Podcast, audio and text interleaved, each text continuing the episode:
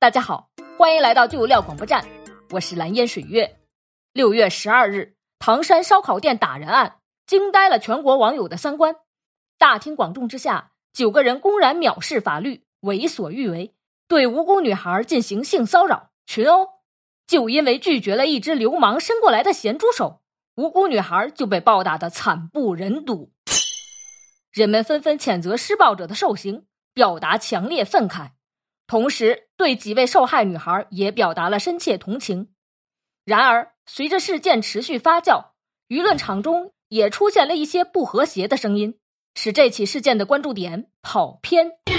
比如，视频中一名打人男子身穿 Boy London 品牌短袖，随后有网友制图：“远离这类穿搭人群。”嗯，图上的穿搭要素就包括 Boy London 品牌短袖 T 恤。Boy London 的微博也遭遇网暴，不少网友在评论区表示此事有损品牌形象，还有网友直接发问：“你们品牌是否参与涉黑？”此外，涉事烧烤店的老板娘也遭遇了网暴，甚至还有人指责在场者没有劝架、没有制止、没有报警，甚至指责受害者也不是啥好人，深更半夜出来吃烧烤，被调戏时不够顺从。等等，这样网暴的言论实属跑偏。所谓的没有报警，其实毫无根据。据多家媒体报道，当时现场有多人报警，而对于没有劝架或制止，每个人自身的情况不同。如果超出了能力范围，就不要吹毛求疵。而声讨打人男子所穿的服装品牌，更是令人费解。打人男子穿什么品牌的服装，就意味着这个服装品牌也有罪吗？至于网暴烧烤店老板娘，同样令人生厌。老板娘即使拉架时被威胁，却也让人报了警。面对疯狂的施暴者，他已经尽了力。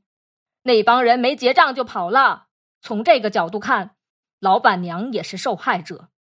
然而，最令人不能接受的是，居然还有人指责被害女孩也不是啥好人，在被调戏时不够顺从。深夜醉酒的男人跟你搭讪几句，要个微信怎么了？不愿意也用不着大声呵斥，还抄起酒瓶子招呼大哥，这简直是没有素质、不懂做人。大哥出手，也就是教育一下女孩做人的道理。更有甚者，含沙射影的映射女孩子从事的职业，说什么正经人家的女孩子没有这个点吃烧烤的，还规劝被打女孩反思做人。要顺从，这些奇谈怪论简直令人愤怒。究竟心里有多阴暗、多无耻，才能说出这种话？